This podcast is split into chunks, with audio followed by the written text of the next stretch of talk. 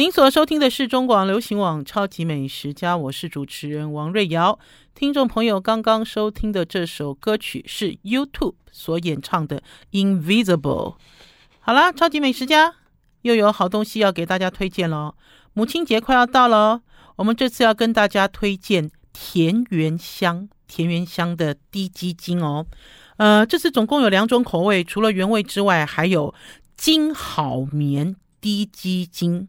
筋哦，就是筋骨啦，筋骨的筋，筋好棉滴鸡精。呃，白天呢可以增强体力，晚上呢可以帮助入睡，然后呢让身体可以形成自然的循环。这次呢中广的特别为听众朋友服务，然后呢所提供的价格呢比在官网年度的活动还要高，所以呢听众朋友呢要赶快追上我们中广。与好物市集给大家推荐的田园香，提供一个专线，好不好？大家如果有任何问题，请你们打电话进来，零二二五零零五五六三，零二二五零零五五六三。呃，给大家的推荐，直到四月十九号为止哦。大家要锁定淡如姐、吴淡如、淡如姐的节目。就可以得到更多有关于低基金、低基金的各式各样的资讯。好啦，呃，那天很意外，那天很意外，跟着一个新认识的朋友跑去了双溪，做了半日游。双溪在哪里啊？双溪在新北市。然后呢，我记得我在三十多年前曾经去过双溪，它其实是一个很宁静、很宁静的小镇。三十多年前，那个时候我刚入行做记者，在跑农委会的时候，农委会的记者群里面有一个有一个哥哥，这个哥哥他的老家就在双溪。呃，其实还蛮好玩的。那个时候在跑农委会哦，比现在单纯多了。而且那个时候台湾的农业也没有那么复杂，好，没有那么多政治因素的复杂度。那所以那时候在跑农委会的时候，天天都是上山下海，就是跟着官员。官员呢，只要跳上公务车，我们只要路过，他就问我们说要不要出去，一起出去视察，哈，就是一个很轻松，呃，一个很接地气的一个采访方式。那所以呢，我记得那个时候呢，呃，一群记者都很爱到处出去玩。呃，很好玩。我记得那个时候我很年轻，然后呢，呃，也是这样子上山下海，就是有一个机缘跑到了双溪。不知道听众朋友对双溪有没有有没有印象，还是有没有感觉了哈？不是故宫博物院的外双溪哦，不是哦，哈，不是那区哈。呃，我记得三十多年前去双溪，给我留下一个很深刻的印象，就是双溪真的有溪，而且呢，这个大哥哥呢带我们去做溪钓，就是两只脚哦。踩在这个溪水里，好，然后他就一个人发一根钓竿，我都还记得，那是我这辈子第一次钓鱼，一个人发一个钓竿，然后那个溪水很冰凉，好，然后那个溪水里面有很多这种鹅卵石，然后你就站在这个溪里面，像是一个浅滩一样，然后一个人呢，呃，发一支钓竿，然后再给我们鱼饲料，那个鱼饲料哈，也是那个鱼饲料呢，有点像是那种呃面粉啊，还是什么东西去弄的糊糊的一坨，那你要想办法把那个糊糊的一坨。哦，弄在那个鱼钩上，然后你就要抛，好，你就要抛那个钓线出去。嗯、我那时候很年轻啊，我只觉得很好笑。我觉得说，哎，这个东西哦，这像泥巴状这种糊糊的东西，丢进了这个水里，它不就散了吗？那鱼怎么会来吃我的饵呢？对不对？呃，站了站了一上午，一直到中午，这后面这个背哈，你知道都晒到起水泡了，我都没有任何收获。啊，可是这个大哥哥还蛮有收获，因为这就是他自己家乡，然后他所熟悉的地方，他就钓了好多条鱼上来哦。那可是我这次重游双溪的时候呢，因为是双溪的一对夫妻朋友邀请我们去他的农庄玩耍。呃，他就告诉我说，现在不可以这样钓鱼了。好，他说，呃，已经在很早很早以前，双溪就开始产，就是开始发起护鱼护鱼的运动，就是他们要守护他们的溪流，所以现在都禁止垂钓。好，不要讲说是外地人，本地人也是一样。然后还有就是，我到这个双溪啊，我知道他们有产毛蟹。毛蟹，毛蟹，呃，台湾人或许对大闸蟹比较熟悉，因为大闸蟹的知名度比较高。然后大闸蟹每年从中国大陆来都有一些新闻。那老实讲，台湾也有类似这种浑身是毛的毛蟹。然后呢，呃，这对呃，他们姓蔡哈，就是这个呃，这个呃，蔡兄跟蔡嫂，蔡嫂就说：“哎，我们这里其实还是有毛蟹哦。”我听到毛蟹，我的眼睛都端端端响起来了，就整个都亮起来了。因为毛蟹也是一样，毛蟹在早期在台湾哦，也是有蛮多人在吃，而且是季节到的时候，应该是要等到夏天、秋天的时候，毛蟹就会开始多、开始肥，而且也是循着这个溪流去抓。抓毛蟹，然后这个蔡嫂就跟我讲说，嗯，双溪应该还是有毛蟹。呃，我有吃过毛蟹吗？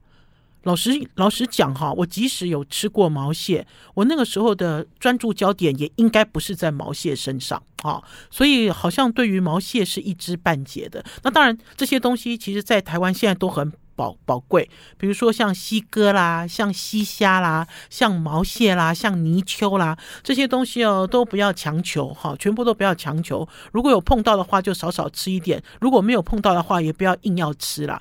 我觉得维护环境这件事很重要，尤其我到了双溪之后，我到了双溪哦，我印象很深刻的是哈，在车行在这个马路上哈，都没有别人，就是他也没有会车，也没有行人。然后如果你有看到人，这个人就是在种田。哦，好宁静的一个地方哎！从台北，从台北市开车哈、开过高速公路，然后呃开过去，呃距离并没有很远，可是一下子哈、就好像来到一个很宁静的一个偏乡的小镇的感觉哈。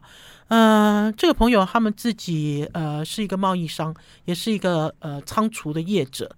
呃，他很多年前呢，他们在双溪买下了一块土地，大概一千平左右，一千平的土地。然后呢，就在这个土地上呢，种植他所感兴感兴趣的一些作物。我那天吃了像呃，比十块钱，大概十块钱硬币大小的小马马铃薯，我看到了小马铃薯。然后我吃到了呃，从这个呃树上。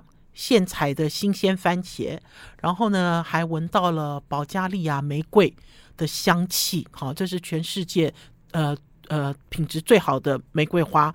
然后呢，甚至于呢，还摘了几朵，那应该是什么花？野姜花吗？还是什么花？就是让我一路一路香到底，一路香到底。还有这个季节哈，也是呃百合百合盛开，野百合盛开的时候。那所以呢，在它的这个。农庄里面，他也摘了一个野百合让我玩耍。哦，忽然之间啊，我觉得嗯，我也应该要去做农夫了。我觉得有很多人哦，就是因为看了很多朋友身边的朋友呢，都都下乡，然后去回归这个返璞归真的生活。那所以我也很好奇，我也问了一下，我说：“哎，你们这个农地当初买是多少钱呢？”他说：“当初买也要一万块哦，哈，那现在呢？”他说：“现在要三万元。”我想了一下，嗯，三万元。如果我买了一块农地，不要讲一千平好了，我即使买了三百瓶，三百瓶也要三百万，对不对？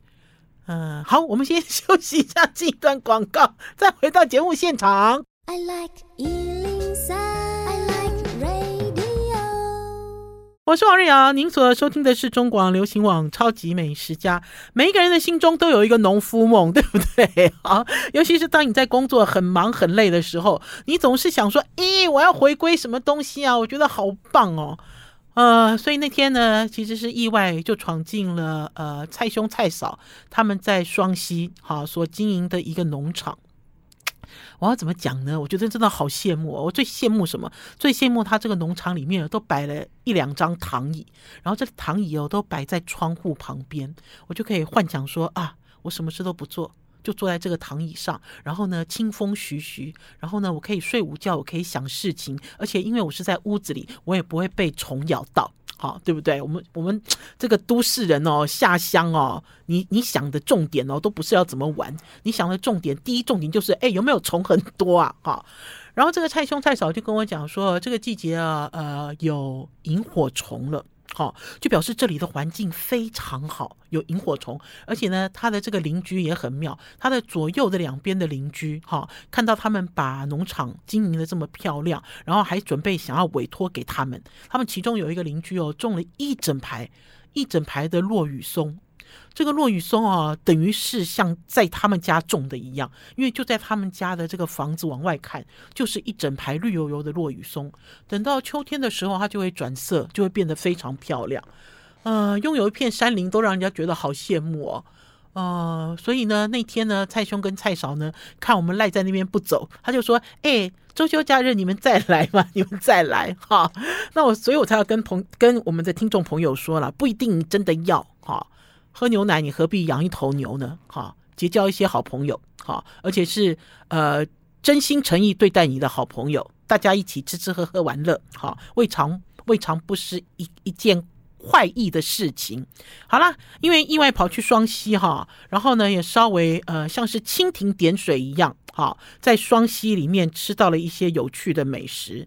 因为呢那天呢跑去了这个农场看看了一些东西，呃，尤其是认识了一些水果哈，因为蔡兄蔡嫂他们家有在经营水果的销售，哈，我一直对这块很感兴趣，所以我就跑去。看他们家里哈，然后去讨教一些事情，然后结束之后呢，他们很客气说要带我去吃饭，然后就开车绕出双溪，哎，经过了一家店，这家店哦，呃，看起来不起眼，它的招牌叫做海山饼店，海山饼店。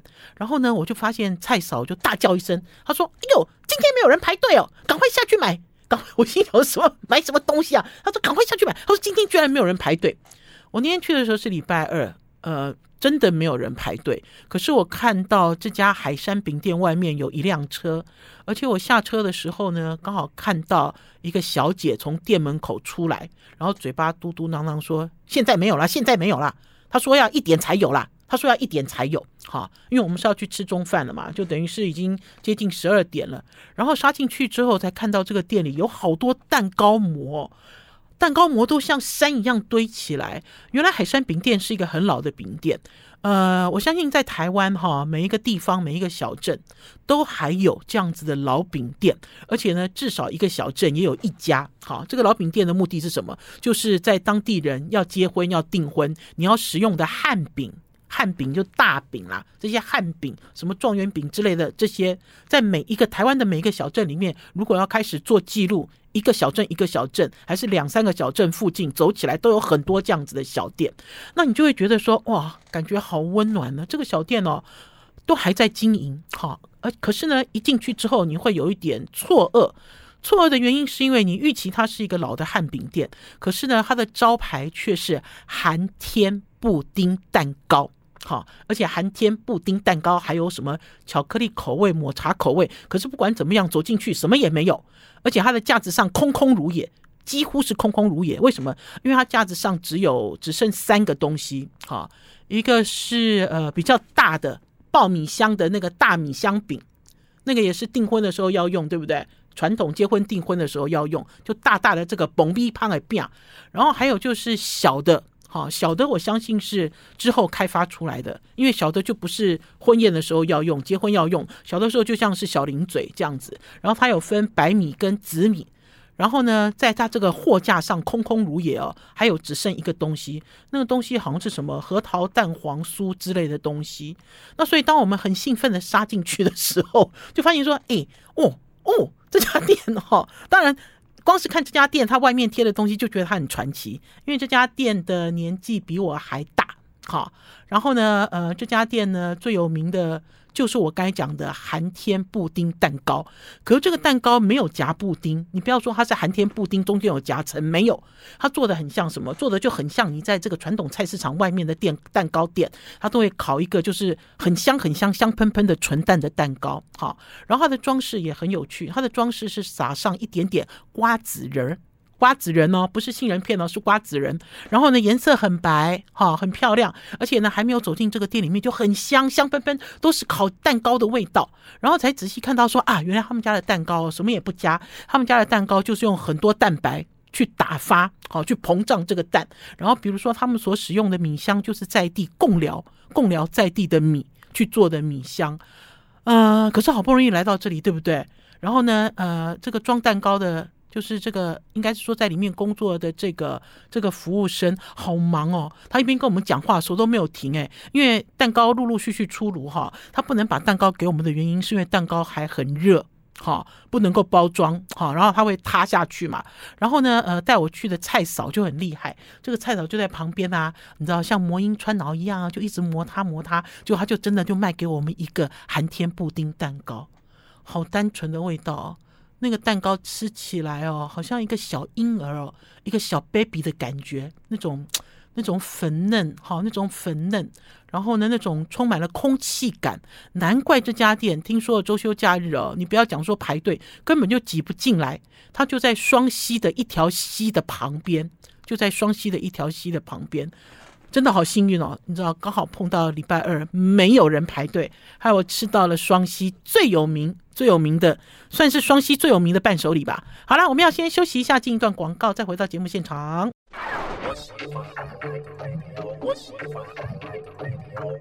您所收听的是中广流行网超级美食家，今天来跟大家分享双溪半日游，很 lucky，而且呢，我自己觉得是说认识了新朋友，新朋友也很好客，就带着我们去游哈，带着我们去走他经常游戏的地方。呃，不知道哎，我一直都在跟听众朋友讲啊，经过了一个新冠之后，有一些很大的改变了。这个改变或许不在工作，这个改变主主要是在心情啊，因为你并不知道呃未来到底要怎么变化，所以你一定要把握时间，好好的享乐。那当然，这个享乐呢，不完全是物质上的享乐，有的时候你的心灵，你心灵上的享乐也非常重要。然后就会发现说呢，呃，朋友哈，好朋友。呃，越来越少，哈，你会很难得碰到跟你一拍即合的人，呃，即使是这样子，遇到了好朋友哈，就要充分互相利用，哈，这是讲的是一个很实在的话，因为我从来没有去过双溪，这个是我这辈子第二次，好，就第二次在双溪小镇上玩耍，然后我就认识到我所不知道的，哈，我觉得很兴奋的，让我觉得很兴奋的双溪。呃，那天其实在这个小镇啊，在抢买蛋糕的时候，其实附近有一些人，我觉得他们穿的比较像是那种登山的装备吧，戴着帽子，背着背包，然后拿着相机，然后身上包得紧紧的，我觉得应该是很害怕被晒到太阳哈。然后他们就在这个桥上拍照，哈，就在桥上录影。呃，在疫情还没有开始的时候，其实我经常去中国大陆采访，然后呢，中国大陆呢，在最近这几年都很喜欢。呃，鼓吹发扬他们的这个古镇，哈、哦，就是古镇的旅游，哈、哦。老实讲呢，台湾的古镇也不不少，呃，可是如果跟历史比起来，当然这古镇是没办法比。比如他们的古镇都说，哎，我这块土地踩下去，总共有八个城市、十个城市一路累积在这边。可是我觉得这个历史的感觉，哈、还有这个周边环境的这种优雅、这种宁静感，哈、其实是不太一样的。真的不太一样。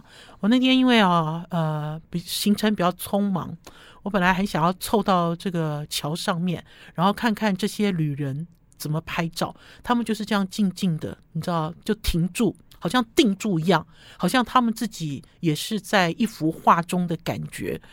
嗯、好宁静哦。好，那因为双溪小镇匆匆来去，要走的时候呢，这个蔡兄蔡嫂就说要带我们去吃午餐。好，那我本来还想说，哎，午餐好哎，我也想在双溪吃午餐，因为就在这个海山饼店的旁边，就有一家，就有一家小店。这家小店哦，就可以看到那个招牌上哦，就是有我刚才讲的什么西哥、西虾啊，哈，就是这些，好像在这个山里面哈有的一些，然后甚至上面还有写什么毛蟹、鲈鳗之类的，可是没有，他们带我前往澳底，哈，因为一路要从滨海公路回台北。奥迪的这家店叫做黑白毛，嗯，我记得我有一段时间哦，在做这个美食记者的时候，那个时候也很勤奋啊，美食跟旅游记者的时候也很勤奋，都跑外面。然后我们甚至呢，把这个北台湾哈，滨海公路啊，还是什么公路哈，附近的这些知名的海鲜店，我们也都走了一轮，吃了一轮。呃，可是我居然错过了奥迪的黑白毛。蔡嫂跟我讲说，这个黑白毛啊，以前是路边摊起家，呃，他们家最有名的就是炒米粉。可是我那天去的时候是从后门进去，我从他们家，因为后门连着停车场，停车场好大一片哦。然后进去之后就发现他们家水族箱里好大一个水族箱，好几个水族箱连在一起，养了好多龙虾。我其实有被吓到诶。我说天哪，这一家店哈，它的这个龙虾的存量这么大，就表示这家店的生意极好，非常好。然后另外一个水族箱里面养的就是石斑鱼，还有钱鳗，而且钱鳗哦，就是海中的那种很凶的钱鳗，它那个头还会这样起来，这样子很肥厚的钱鳗，而且不止一尾。然后走到店的前面才发现哦，它有大概三四五家店面这么多，就这一整排全部都是黑白毛。先讲一下黑白毛哈，黑白毛是餐厅的名字，黑毛跟白毛也是鱼的名字，黑毛跟白毛，我如果没有记错的话。鱼达人李家亮大哥曾经在我们超级美食家介绍过黑毛跟白毛，因为我有一次呢吃到了一条不知道是黑毛还是白毛，它有一个怪怪的味道，我就跟李家亮李家李大哥询问，就说：“哎，怎么搞的？我怎么觉得黑毛跟白毛是很高级的鱼？可是我吃了这个鱼之后，为什么它鱼身上有体味呢？”那所以呢，李家亮李大哥呢曾经在我们超级美食家呢讲过一次黑毛跟白毛的这一集，所以我就印象很深。深刻，而且他那时候有跟我解释，他说因为鱼身上有味道，是因为它的食物，那有可能是在那个季节他所吃的食物，比如说是藻类啊，什么东西哈的关系，所以导致他这个鱼肚子上有味道。好，那所以我还记得李家亮李大哥还有提示说要吃黑毛白毛的季节是什么。那所以呢，呃，这家餐厅叫黑毛跟白毛的时候，就很清楚的揭示，好，就是他就他就是做台湾海鲜的，好。然后呢，我要跟大家讲，这家餐厅很有趣。为什么有趣？因为它的店面，它的店数很多。就比如说，这个店面也是黑毛白毛，隔壁也是黑毛白毛，然后左边也是，右边也是。听说对面也是黑毛白毛，我不知道，我是听蔡松蔡嫂在讲。可是我没有时间去追这么多东西，为什么？是因为它的这个餐厅的前面好精彩哦。我们通常啊去台湾的这个海鲜餐厅哦，我们台湾在地的这个海鲜餐厅哦，它一定会有个铺冰台嘛，对不对？会有个冷藏台，然后你就在那边点菜嘛，然后旁边有几个水族箱，你点点就好了嘛，差不多就是这样。可是不是诶，他们家的点菜区有四五个这么多。好，除了我刚刚跟大家讲，在最后面，好，就是它它的后门有这么多这么多的这个像是这种水族馆一样的龙虾槽，好。然后还有这个钱鳗跟石斑之外，在前面前面就有一区，这一区呢，我要怎么形容？这一区应该算是这种冷菜腌制区吧，因为在这区里面看到了珊瑚草，然后看到了什么呃喊拉啊之类的东西，然后还看到了北多啊。我第一次哦，这其实不是我第一次看到北多啊，北多啊是一种螃蟹，然后呢，呃，台湾的螃蟹，然后肚子很白，背很黑，哈、哦。呃，我确定现在是季节，因为他们会把它生腌起来，而且腌制的方式哈，腌制的方式就跟我们的这个含辣的味道一样，就是大蒜哈、酱油、糖、一点点酒，类似像这样子去生腌。呃，我觉得因为是工作的关系了哈，老实讲呢，对于这种呃比较属于在地的。像这种我们在台语讲说是这种洗个就干就干的这种带壳类的这种海鲜哦，我们其实不太熟悉哈。那可是呢，我在很年轻的时候就有接触到呛哈，听众朋友一定有听过呛哈，因为在因为因为大家知道这个呃，在台湾还是在我们国内的这个餐饮的流行哦，是跟这个领导者有关。呃，蒋家他们是江浙人嘛，对不对？那所以呢，呛哈这个是江南的料理，所以有一段时间台湾非常流行江南江南的料理，好，江苏的也好，浙江的也好。那所以呢，我以前呢，呃，在年轻的时候经常会吃到呛哈，而且这个呛哈呢，会跑去呃中华商场，哈，就是呃中华路那一段，哈，有几个老店他们会卖，它就是生的螃蟹。然后去腌，好，去腌高浓度的酒，好。那可是呢，那天呢，在黑白毛吃到的这个北多啊，呃，虽然也是生腌，可是味道却不一样。好了，我们要先休息一下，进一段广告，再回到节目现场。I like 我是王瑞瑶，您所收听的是中广流行网超级美食家。周二出游真的是好日子啊，因为周二出游的时候，哈，海山饼店的寒天布丁蛋糕不用抢。诶，我刚还没有讲到这个布丁的口感，这布丁哦，它虽然叫布丁蛋糕，它没有布丁夹馅，可是呢，所谓的布丁就是咚咚咚，软 Q Q，松绵绵那样子的感觉。哈，除了不用去抢之外呢，去到了奥迪的黑白毛。呃，在去奥迪黑白毛之前呢，蔡嫂打电话定位，很紧张。他说：“哦，这家店人好多，要赶快去抢位置。”好，结果我们那天去的时候，哎，还好，只有两个店面客满。这样讲大家听得出来吗？因为我们坐到第三个店面去了，还好还只有两个店面客满，第三个店面还没有客满，所以我们还有位置可以坐。然后呢，跟大家讲一下那个点菜区，第一区就是这种像冷菜冷食区，好，然后呢，呃，你往往左边转一下，那边就有很多鱼，好，铺冰的鱼，好。然后我们就看到了呃很多鱼，现在是竹荚鱼盛产的时候，因为这个鱼新不新鲜哦，大家不要看眼睛，也不要再摸肚子了哈。这个也是鱼达人李家亮李大哥在讲的，这个商人很厉害了，他们可以用各式各样的方法，让你看到的鱼的眼睛亮晶晶，然后你也可以看到它的身体硬邦邦哈。其实要看它的色泽。那天看到这个竹荚鱼哦，都闪着银色的光芒。天哪，这个就是新鲜的象征啊！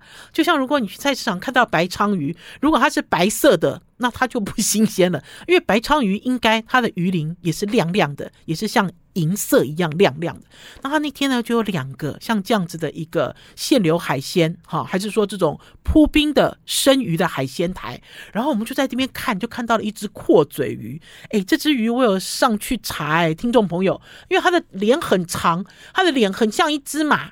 我再把照片贴出来给大家看，然后身体也很长，它有一只阔嘴鱼。然后呢，这个黑白毛餐厅呢，比较好的，我我自己一直都很鼓励是这样子的，就是他们的鱼的身上都有价钱，就是他已经贴了一个价钱在上面。那天这条鱼是一千元有找，很大一尾哦。然后呢，我们就在旁边就说，哎，这个鱼我没有看过哎，而且它的价格也不算便宜哦，就想说，嗯、要不要要不要点来、啊？然后那个旁边的服务生就讲说，哎，这鱼很好吃，耶吧，就幼粒耶。幼粒，大家听得懂吗？就是很细，哈，就幼粒耶，哈。然后呢，呃，请客的这个菜兄菜嫂就说：“好，这条鱼拿去蒸，哈。”然后它就有一区，除了这区之外呢，往后转，往后转之后，它后面又有一区，那区呢就是水槽，水槽里面呢就有当地的酒孔。大家知道，我们都来了贡寮区了嘛？其实这一整大区哦，都叫贡寮区。到底也也在共寮共寮区里面，然后就说：“哎，我们来来这个，就是来来吃煎鲍鱼，好不好？好，不要用蒸的啦，哈，也不要烤的，我们用煎的，哈，盐煎来给大家试试看。”好，然后在这一区里面也有一些螃蟹，然后还有那种很大的贝壳，大贝壳。好，你以为它的点菜区结束了吗？没有。当你走到门口哦，在最左边的地方，它还有那一区，那一区呢，就是所谓类似这种熟的海鲜区。哈，就是有一些海鲜可以先把它弄熟，比如说像鱼肚，哈。鱼卵的鱼卵的部分，我们那天吃了一个那个呃红干，因为它的鱼卵哈也是按照当天哈捕到的鱼捕进来之后，这个鱼的肚子里面有什么卵而决定的哈，而不是那种人工卵、人造卵。那天他们推荐我们吃了一个红干鱼卵沙拉哦，我我以前哦看到这个煎的干巴巴的鱼卵，我都没有兴趣哈。因为我也不喜欢这种一颗一颗的这种感觉，可是红干鱼卵哦，他们经过这个油稍微清煎，然后切成薄片之后，然后跟高丽菜，然后弄一点这个美乃滋，这个红干鱼卵都没有腥味，而且很甜，好好吃哦，好柔软哦，这个也是呃突破我对于呃鱼卵料理的一些印象，哈、呃，然后又走到旁边去，你看，因为我就很嗨嘛，因为它整个店面分好几个，然后整个店面的门口都各有不同，然后就意外的就走进他们的厨房里了。他们的厨房里面呢，在门口呃呃堆了一篮一篮的东西，我看起来那一篮的东西不知道是什么东西，黑黑的看不懂。然后蔡嫂就跟我讲说，这是他最爱的这个海苔海苔酥，海苔酥。海苔酥到底是什么呢？好，不管录影完了之后，就直接就进去在等上菜。上菜的速度好快哦！这个第一道菜上来之后啊，就还在拍照，第二道菜就来了，就出菜速度非常快。然后呢，就发现说我们其实点了几道在地的海鲜，非常有趣。首先是海苔酥，我记得我上次吃到类似的东西是在马祖。听众朋友，记不记不记得在去年，差不多也是去年的这个时候。我跟着前观光局局长赖瑟珍，哈，呃，现在是呃旅游交流协会的会长，哈，呃赖会长，他带我去马祖，哈，带我去马祖吃喝玩乐，然后带我去马祖这个振兴，哈，振兴旅游跟餐饮，反正就是有一个计划，我就跑去了。我记得我那个时候回来的时候，哈，我就投了这个马祖，就是这个马祖的这个海苔煎海苔，我就特别跟听众朋友介绍，他们也是一样啊，就是把这个新收的这个海苔洗得很干净。这个海苔都是长在岩石上嘛，刮下来之后呢，还是你摘下来之后，上面都有小石子，你要把这个小石子洗得很干净。洗得很干净之后呢，他们会呃像用一点太白粉之类的，然后会把它调味凝固，凝固完了之后就把它弄成一片片的下去下去煎或者是炸。那所以它吃起来呢。酥酥的，因为它的名字叫海苔酥，哈，在黑白毛叫海好海海苔酥，不是煎海苔。然后呢，呃，它因为加了太白粉，所以吃起来呢就有一点点像是 怎么说，就是比较干的这种蚵仔煎的那种感觉，就是有一点黏黏的感觉。然后可是，在马祖怎么吃？马祖就是用白萝卜片当三明治把它夹起来，就是夹起来。可是呢，在奥迪，在黑白毛，他们不是这样，他们就是。煎的比较厚，就就是炸的比较厚，就是像一个海苔酥饼一样哦，好好吃哦！我都不知道我在干嘛，因为我觉得这个是我没吃过的啦。哈，就像呃，在他的小菜里面有这个珊瑚草，珊瑚草我相信应该有蛮多人吃过，因为珊瑚草现在都晒干了，在有机商店也有卖，好，就是有被推广。可是这个海苔酥没有。好，除了这个之外，那天呢还吃了一个两个腌的东西，一个是这个腌北八嘎。我刚才讲的就是腌生螃蟹，然后呢，这个季节非常肥美，因为呢，我连壳咬下去，它那个生的蟹肉就这样子爆出来挤出来，而且那个口感是很结实结实，然后黏黏的，因为它是生的嘛，所以它是黏黏的感觉。好，北巴嘎，然后另外一个就好玩了，另外一个长得像钢盔，哦，就是尖尖的，像那个斗笠，哈，斗笠一样的这个尖尖的一个一个贝壳。呃，这个贝壳哈，黄之阳有来过，有带来过。听众朋友，你们记不记得海洋大学的教授黄之阳曾经带来过？他的名字叫花丽罗，可是呢，当地的人就叫他叫做什么？呃，铁帽子吗？好了，我们先休息一下，再回到我们节目现场。铁钢盔啦！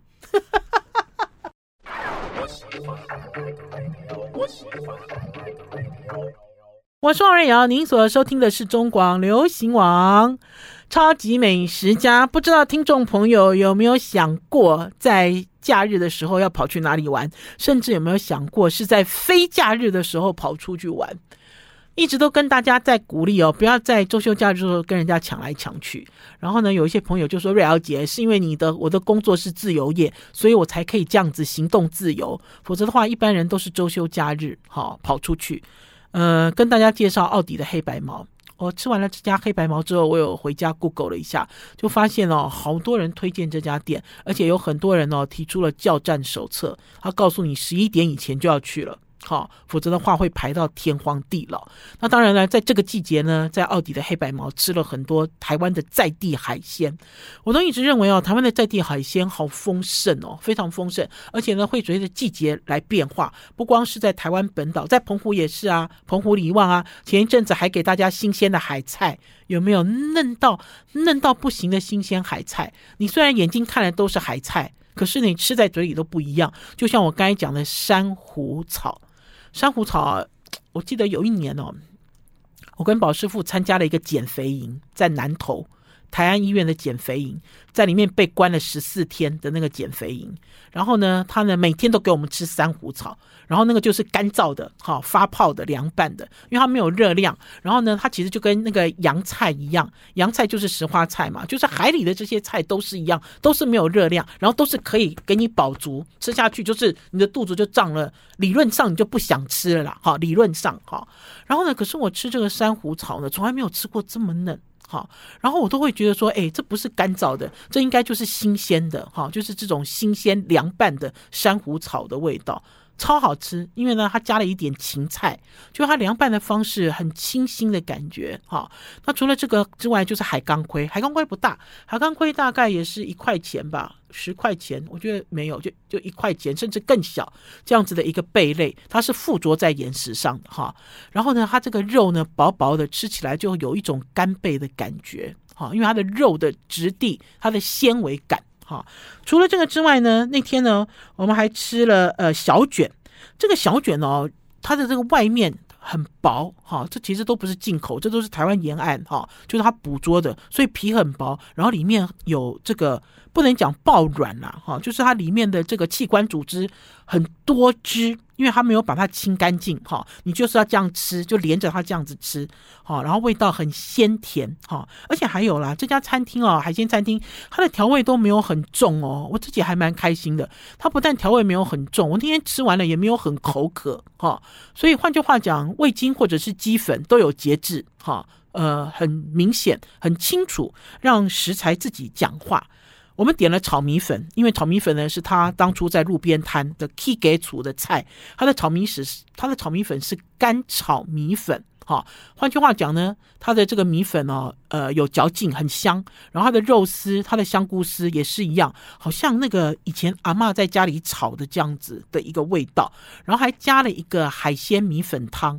这个海鲜米粉汤呢，一开始看也没有什么特别的海鲜，可是你吃到它的虾子，你吃到它的里面的花枝都很新鲜，汤头也是也很清甜。好，我想说，它其实并没有因为海鲜而做了一些炫技。好，并没有很炫好的感觉，可吃起来就是很家常。然后呢，点了一个猪葱，他猪葱拿来炒蛋。这个猪葱炒蛋上桌的时候，哈，我们都以为哈，他是不是拿出韭菜炒蛋？因为猪葱很粗很漂亮，而且吃起来嘴巴里都没有臭味。哈，因为有的时候这个葱哈有一个葱的这个腥腥臭味，没有哈，非常爽脆。然后给大家看了一下，就是我们点的这个煎包煎九孔啦。它其实不能叫鲍鱼，煎九孔。可是它虽然是煎九孔哦，可是个头很大哈。因为呢，贡寮就是九孔，九孔之乡哈。所以在这个地方吃，我记得那天的价格是半斤五百，是不是？活的哦，哈，半斤很值得吃。然后最后最后给大家看这只所谓的阔嘴鱼。这只阔嘴鱼哦，蒸上来的时候，你看它的头尖尖的，有没有？它的头好像海马，有没有？海马的头，海马也是一种海中的生物，就海马头，然后有一个大身体，然后它的肉质好白哦，肉又白，然后吃起来呢，一开始在取鱼肉的时候，你以为它是鳕鱼，不是，因为老实讲，鳕鱼的油脂还多了哈。我怎么说呢？因为鳕鱼的油是在肉里面，有的时候那个鳕鱼吃起来是水很多。水很多的鱼哦，讲到鳕鱼哦，我要跟大家讲，我那天去菜市场看到了有卖鳕鱼，而且最近菜市场的鱼没有很多。然后那个内滩没有鱼的那个鱼摊还跟我讲说，因为中共现在会检查渔船哦，所以呢，台湾的渔获呢没有那么充裕。哈、哦，就是因为他讲了这句话，我就赶快买了两片鳕鱼，就两片鳕鱼买完了之后八百多块，我自己都吓一跳诶。一两二十五元的鳕鱼，我那天大概失心疯了。而且我跟他讲说买两片的时候，我看那老板也很高兴，那个鳕鱼都给我切三公分厚，就直接你知道，直接就按呢。柳猴啊，呢就滑腻耶。可是我回去煎这个鳕鱼，哦，鳕鱼也是够新鲜。可是呢，一堆水，一堆油，一堆啾啾啾啾啾起来，啾起来。那么，所以我知道吃海鲜其实是不便宜的，哈。即使是台湾海鲜，即使是进口海鲜，哈。我觉得这段时间，呃，或许物价都有一些小小的浮动了，哈。可是关键是在于，大家有没有发现青菜变好便宜哦？我那天上菜市场，十二条小黄瓜只要呃五十块左右，哈、好了，因为呢，最后要告诉大家，我们吃了这一顿，吃了这一顿，最后结账是三千三千元有找。我对于这样子的价钱很吃惊。我还跟宝师傅说：“哎，是不是他认识餐厅的老板？每次我去介绍美食的时候，公布了价格，也有很多听众朋友说，一定是瑞瑶姐认识这个餐厅老板，所以餐厅老板给他打折，不收钱，哈，打了一个很大的折扣才那么便宜。没有哎，包括了刚刚吃的这只阔嘴鱼，三千元有找。哦，这个黑白毛，奥迪的黑白毛非常推荐，每一个东西都很新鲜。”哈，不管它的料理的味道适不适合你的口味，可是海鲜新鲜就是王道。另外要提示的是，哈，这家餐厅啊的这个墙上贴了很多月历，都是鱼图鉴的月历。我仔细看，他们鱼图鉴的月历都是他们家自己印的，因为月历下面就写黑白毛，佩服佩服，遇到了奥迪的海鲜王。好啦，超级美食家今天的节目到此告一段落，明天中午空中再见，拜拜。